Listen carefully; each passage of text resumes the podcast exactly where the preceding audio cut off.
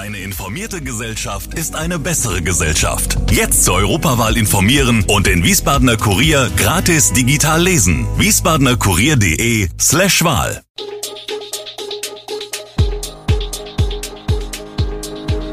Gude, unser morgendliches News Update. Das Wichtigste aus Wiesbaden für Sie im Überblick. Guten Morgen aus Wiesbaden an diesem 6. Mai. Krankenhäuser mit unterschiedlichen Besuchsregeln, so läuft der Zensus in Wiesbaden ab und Polizeieinsatz wegen feiernder Eintracht-Fans. Das und mehr hören Sie heute im Podcast. Nicht nur die Inzidenz ist in den vergangenen Wochen in Wiesbaden gesunken, auch die Lage in den Kliniken verbessert sich. So fallen inzwischen deutlich weniger Mitarbeitende infektionsbedingt aus, wie die Akutkliniken auf Anfrage berichten.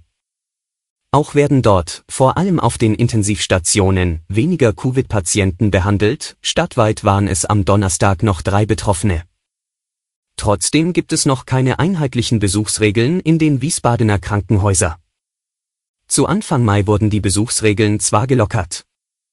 Grundsätzlich sind damit Besuche wieder erlaubt, mit FFP2, Maske und unter 2G+.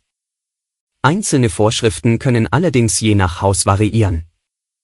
So darf jeder Patient im Joho ab dem dritten Tag des Klinikaufenthalts täglich eine Stunde Besuch einer Person erhalten zwischen 15 und 19 Uhr. Dagegen gilt in der Asklepios Paulinen Klinik nur, dass jeder Patient einen Besucher pro Tag haben darf. Auch an den HSK gibt es keine Beschränkung auf bestimmte Besuchszeiten, aber man empfehle pro Patient und Tag nur einen Besuch für eine Stunde. Rund 20.000 Haushalte in Wiesbaden werden in den kommenden Tagen Post vom Amt bekommen. Post, die es sich lohnt, genau durchzulesen, denn wer zur Teilnahme am bundesweiten Zensus 2022 ausgewählt wurde, ist zu dieser auch gesetzlich verpflichtet.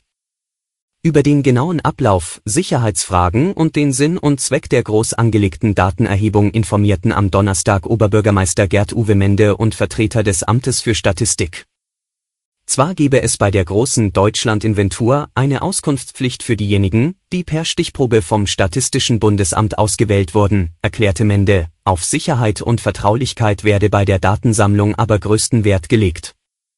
Das betreffe nicht nur die eigentliche Befragungsprozedur, zu der sich ab dem 16. Mai rund 150 ehrenamtliche Erhebungsbeauftragte auf den Weg machen, sondern auch den Umgang mit den gesammelten Daten. Wir blicken in den Rheingau-Taunus-Kreis. Flüchtlinge sind in den vergangenen Jahren schon viele im Kreis angekommen.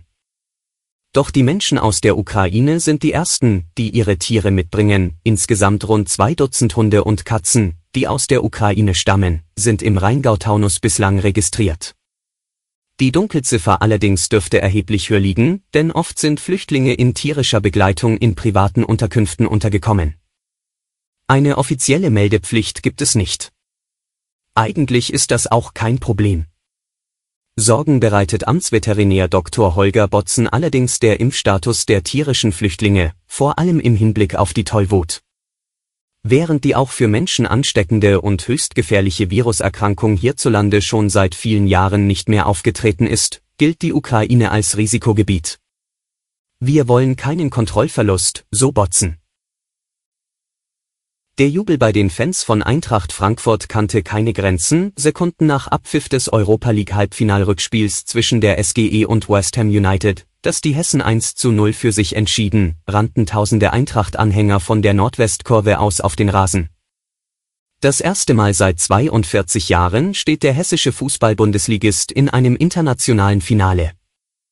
Ein historischer Moment für den Verein, die Stadt und die Anhänger. Entsprechend stieg auch abseits des Stadions in der Min-Metropole die Party. Viele Eintracht-Fans, die kein Ticket ergattern konnten, trafen sich in den Sportsbars und Kneipen Sachsenhausens.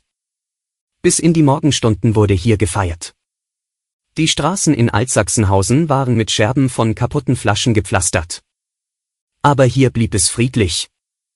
Nicht ganz so harmonisch ging es auf der anderen Mainseite zu.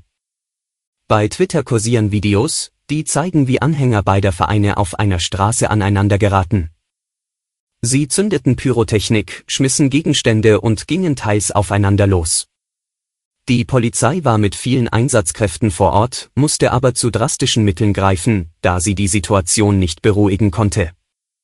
Da sich die Gemüter zunehmend erhitzen und Gegenstände geworfen werden, kommen jetzt unsere Wasserwerfer in den Einsatzraum Frankfurt, twitterte die Polizei Frankfurt um kurz vor halb eins. Ob die Wasserwerfer tatsächlich auch zum Einsatz kamen, ist unklar. Nun ein Blick auf die Lage in der Ukraine. Nach wochenlanger Verstimmung zwischen Berlin und Kiew soll Außenministerin Annalena Baerbock demnächst in die Ukraine reisen. Das kündigte Bundeskanzler Olaf Scholz am Abend an. Der bislang in Kiew unerwünschte Bundespräsident Steinmeier hatte mit dem ukrainischen Präsidenten Zelensky telefoniert und die Verstimmung ausgeräumt. Nach dem Krieg soll die Ukraine mit einer Art Marshallplan wieder aufgebaut werden. Präsident Volodymyr Zelensky sagte in einer Videoansprache, das Schicksal der Ukraine und Europas entscheide sich jetzt auch im wirtschaftlichen Bereich, beim Wiederaufbau der Ukraine nach dem Krieg. Noch aber gehen die Kämpfe mit unverminderter Härte weiter. Zelensky glaubt, dass Russland das belagerte Stahlwerk in Mariupol bis Montag erobern will. Dann wird in Moskau der Jahrestag des Sieges über Hitler-Deutschland gefeiert. Alle Infos zu diesen Themen und noch viel mehr finden Sie stets aktuell auf wiesbadener-kurier.de. Gude Wiesbaden ist eine Produktion der VRM von Allgemeiner Zeitung, Wiesbadener Kurier, Echo Online und Mittelhessen.de. Redaktion und Produktion die NewsmanagerInnen der VRM. Ihr erreicht uns per Mail an audio.vrm.de.